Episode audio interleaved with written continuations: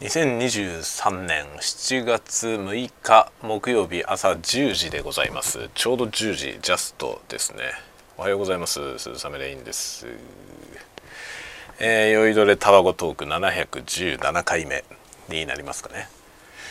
えー、おはようございます。ということで朝の挨拶雑談でございますが今日は木曜日、えー、僕の住んでる辺りは雨が降ってましてあちょっと今止んで明るくなってきましたね、えー、朝結構寒かったですね。寒いってどういうことだよっていうぐらいの感じなんですけど。まあでも日中多分どんどん気温がこれから上がっていくのかなと思います。今のところまだ窓を開けてない上にですねなんと上着を着ております。T シャツ1枚でいたんだけど朝。ちょっと寒くてね上着を着ました。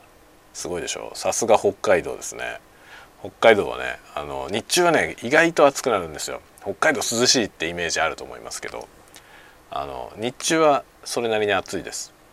ただ朝晩はね本当に高原のようですね。別に高原じゃないんだけど僕が住んでるとこは。平野なんですけど。もう避暑地みたいですね。まあ避暑地だよね多分。東京から見れば北海道って避暑地ですよね。避暑地だと思いますが昼間はねなんか避暑ってほどあの涼しくないですね。で今日は今日が照ってきたんでこれから暑くなるかなって感じですね。で僕の窓からですね庭が見えるんですけど庭のバラがね結構咲いてきましたいっぱい。すごいですねなんかもうね何年3年くらいかなになると思うんですけど最初鉢植えで買ってきたバラなんだよね。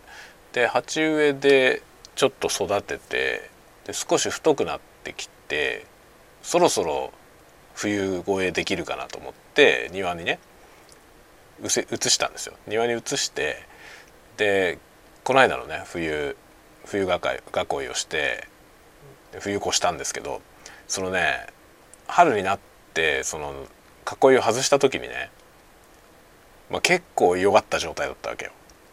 それでああダメかなと思ったんだけど結構大丈夫そうですね。今年今ね結構な太さになっててこれぐらい太くなってれば冬も越えられるしもうもう結構安心なのかなと思いますね。花もたくさんつきます。すごいですね。鉢植えの時はねなんか一つやっと咲くか咲かないかぐらいの感じだったんですけど庭に出してで今年はね今見る限りでもなんだろういくつ咲いてんの？なんか一株なんですよ。一株なんですけど8個ぐらい花が咲いてます。すごいね。なんか賑やかな感じです。なんか花畑になってて いいですね。庭のね花壇に適当なものをいろいろ植えてて綺麗なんですよね。で芝桜とかがねもうちょっと春もう少しあのなんだろう春先ですね。4月？4月ぐらいかな。4月5月ぐらいに芝桜咲くんですけどそれもすごい綺麗で。ただね芝桜は咲いてる時間が短いですね。あいいなって思ってると1週間くらいでもう花はなくなっちゃうんですよ。で青々とね葉っぱだけになっちゃって。でそのままねもうほったらかしなんですけどね。ほったらかしのまま冬雪の中に埋もれてで春先はなんかぺたんこになった状態でもう葉っぱとかもなんか枯れた状態でね。大丈夫かなって思うようなことになってるんですけどちゃんと春になったら元気になってね花が咲くんですよね。でこれもねどっかで買ってきたのよ。ホームセンターかなんかで買ってきた芝桜なんですけどどんどん増えてどういう状態で買ってきたのかちょっと思い出せないぐらいね増えてます。なんで庭の話になったろう。バラが見えたからだね。バラが見えたんでバラの話をしましたが今日はねあれですねスレッズ。スレッズご存知ですか？あの Facebook の Facebook っていうサービスを作ってる会社メタっていう会社になったんですけどあそこ Facebook って会社だったんですよね社名が。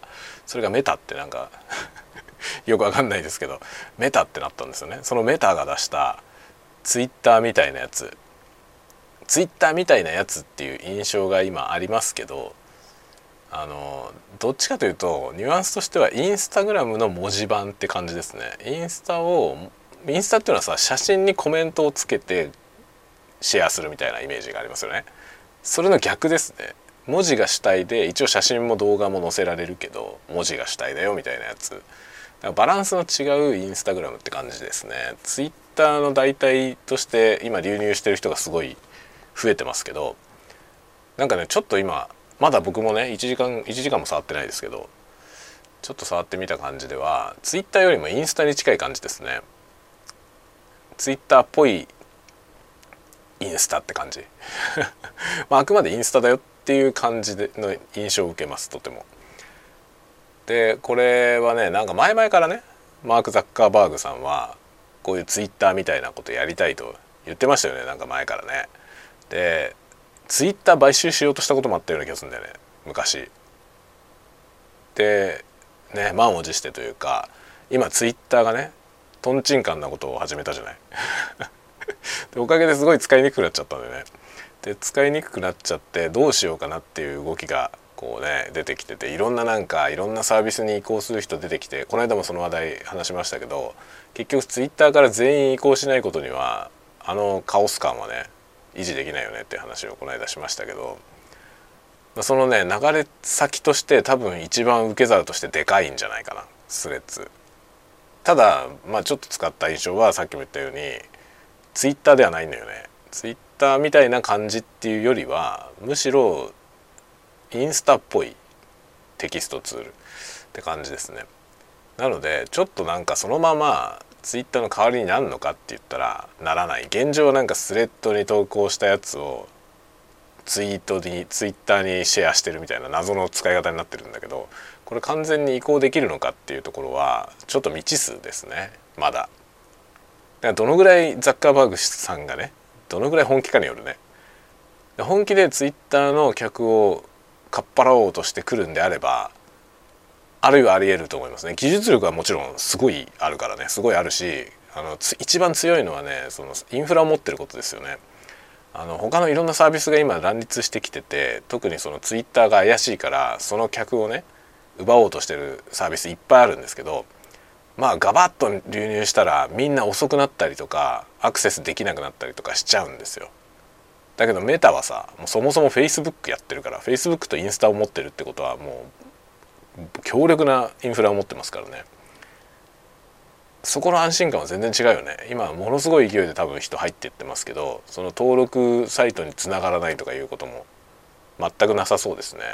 レスポンスも全然悪くないですね。っていう感じなんで。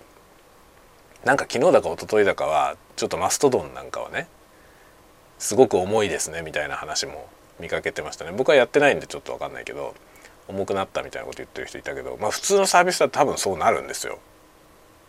そのユーザーの増えるそのスピード感っていうのがさそのサービスによって想定してるスピード感があってそれによってこうスケーリングしていくっていうのはみんな計画はしてるもちろんね拡大していこうとは思ってるはずなんで計画はしてると思いますけどその計画をはるかに超える勢いで増加した場合に耐えられなくなっちゃうでしょ。メタはそういうことはないと思うんですよね。何しろもうすでに莫大なユーザーを抱えてサービスをやってるのでそこはね全然違うよね。ってなるとやっぱり一番こういろいろ不満はあれどね不満はあれどツイッターをやってる人たちが流れていく先としては一番受け皿としてはいいと思いますね。だからザッカーバーグさん多分このこのチャンスに乗じて一気に公開したんでしょうね。だまだ未完成なんだと思うよこれ未完成だけどもう今このチャンスを逃すまいとして出したんだと思うんですよね。で今後良くなると思いますこれ。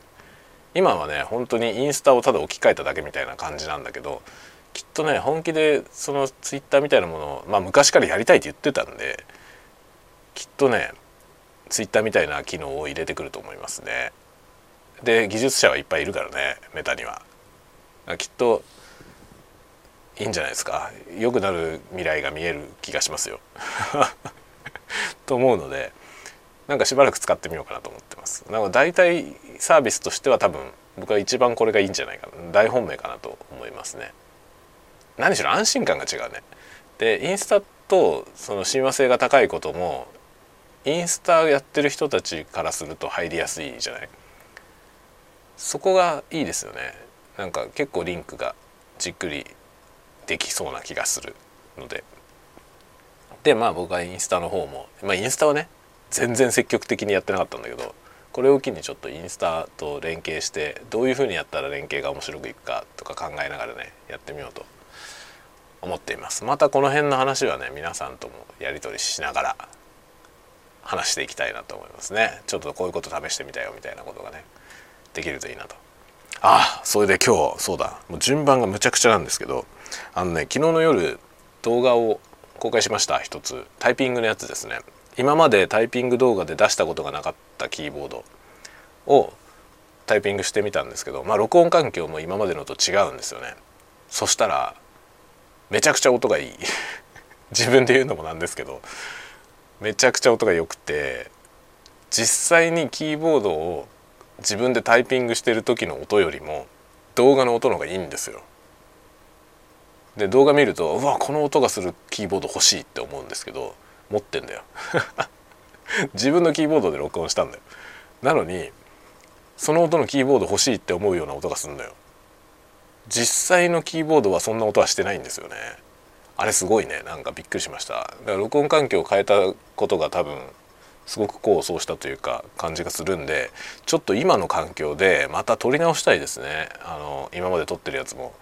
ハッピーハッキングとかあのリアルフォースのねタイピング音ももっといい音で撮れるかもしれないですね。というか撮れるだろうねきっと。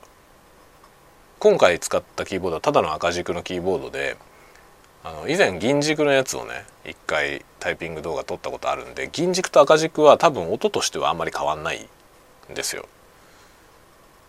なので全然違う音が取れたからびっくりしました。ので是非ね見てみてください。僕のチャンネルの一番新しい動画がそれですね。アメイジングタイピングサウンドというサムネが。それで結構ねあの動画として見た目も面白いです。イルミネーションキーボードなんでなんかイルミネーションがねこうキラキラするっていうのはちょっと楽しいので是非見てほしいなと思います。ただね机がちょっと安定が安定感が悪くて若干ねその机ごと揺れちゃうんだよね。で映像がその少しなんだろう。 stable じゃない、うん、感じになっちゃいました。これはちょっと今後の改善の余地がありますね。もっと強硬な机を使わないとダメだね。頑丈なやつ。今使ってる机がちょっとねフラフラしちゃうんだよね。タイピングしただけなんですよ。タイピングしただけなのになんかガタガタ揺れちゃって。でカメラはね僕はその机とは全然別のところに三脚で立てててそっちの三脚はビクともしないやつなのよ。